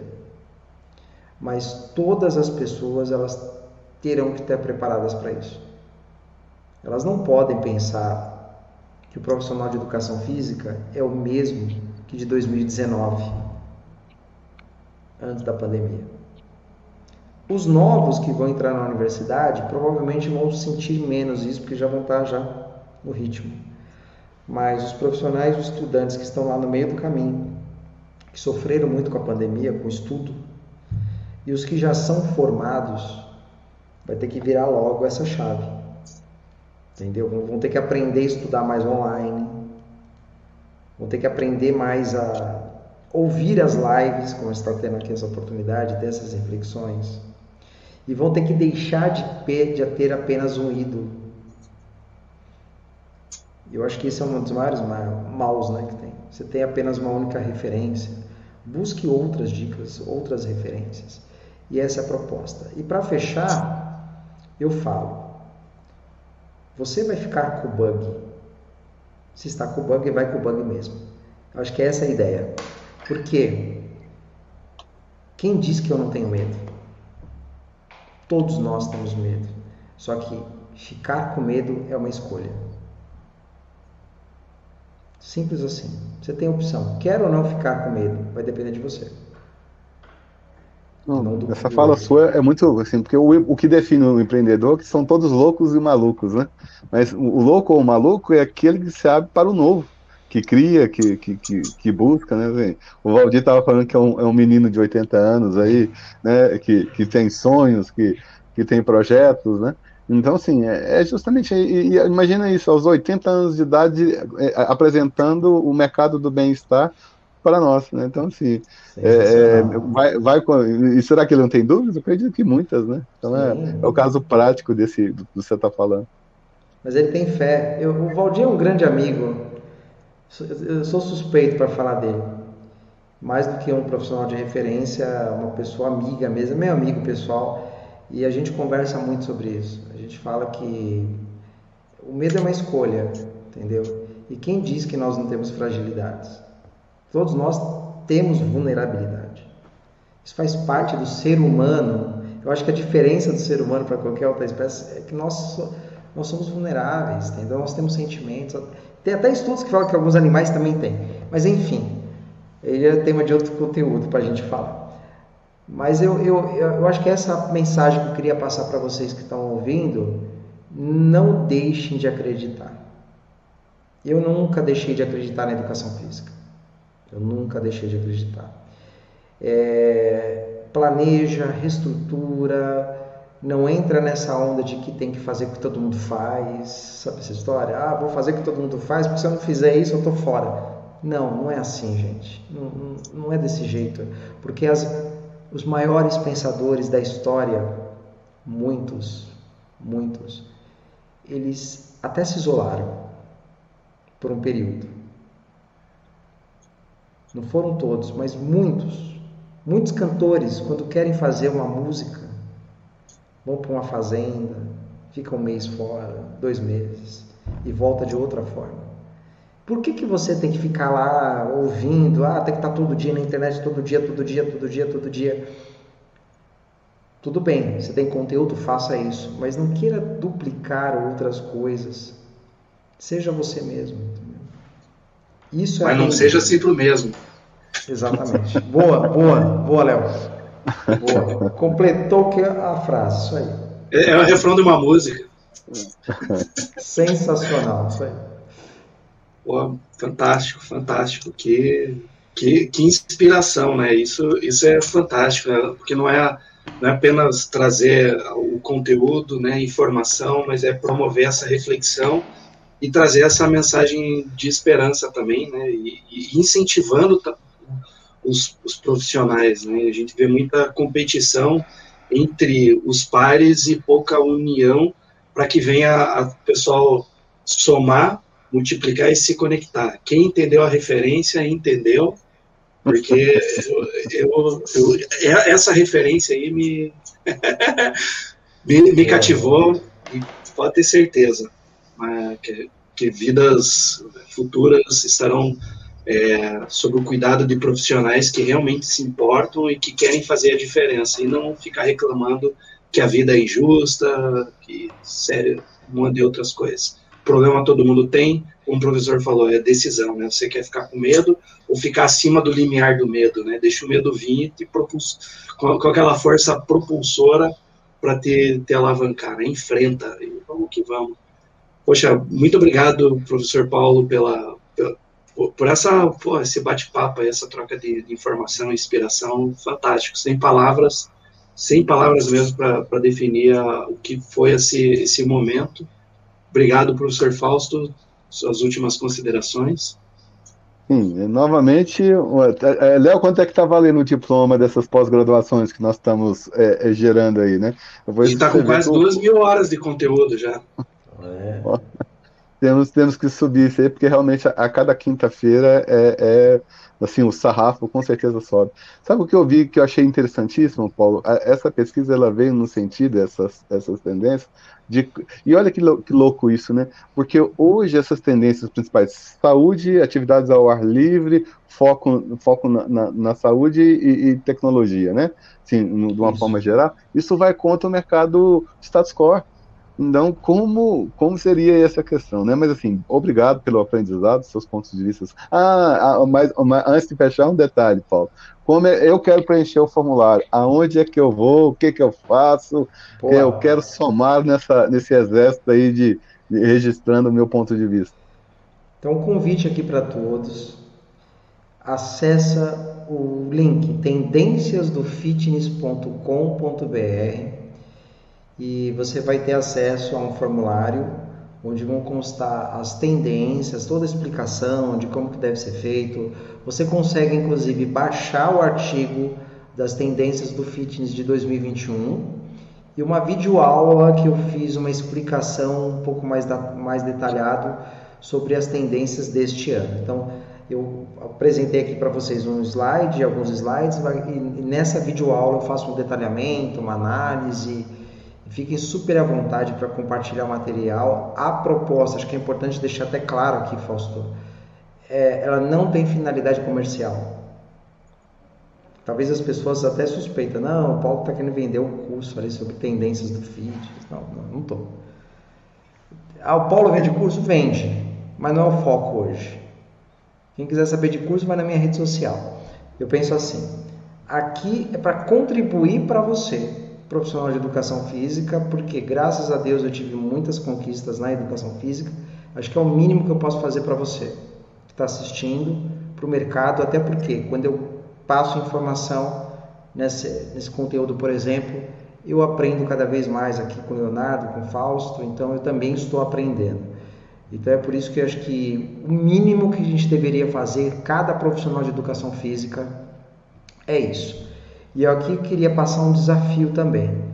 Se nós, se você aprendeu esse conteúdo, se você está acostumado, está aqui no portal, já é a 58 é, conteúdo. Acho que o mínimo que cada profissional deveria fazer é ensinar algum estagiário, ensinar alguém. É o mínimo que você tem que fazer. Compartilha conteúdo. Para de ter essa mania de querer só coisa de graça e não ensinar os outros. Entendeu? Ensina o que você aprendeu. Aprendeu algo novo? Ensina alguém.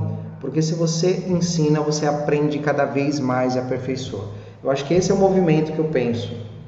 Entendeu? Porque tem gente que é muito egoísta nessa área no mundo, né, como um todo. É muito egoísta. Aprendeu e não quer repassar conteúdo. Eu penso o contrário. Aprendi algo novo, repasso conteúdo, você vai aprender cada vez mais. Perfeito. Pô, podia é. fechar de com chave, de ouro. Fantástico. De ouro. Então é isso aí, Deus poxa. Que... Pode falar, Fausto. É que Deus te abençoe, que abra seus caminhos, né? E, e que cada vez mais ele possa aí colocar você em, em patamares é, mais altos, aprendendo mais, impactando mais vidas. Porque é, é, o mercado da educação física só vai mudar com exemplos como o seu, é, Paulo, é o que eu, que eu enxergo. E siga em frente, para cima e avante. Com certeza, estamos juntos. Isso aí, pessoal. Semana que vem, o senhor falou de branding, nós vamos ter o, o, professor Rodrigo Moutinho, que vai justamente falar sobre isso, né? sobre os, como se posicionar como sendo personal trainer, né? focando na tua marca. É isso aí. Semana que vem tem mais. Um forte abraço, Deus abençoe. Até lá. Tchau, tchau.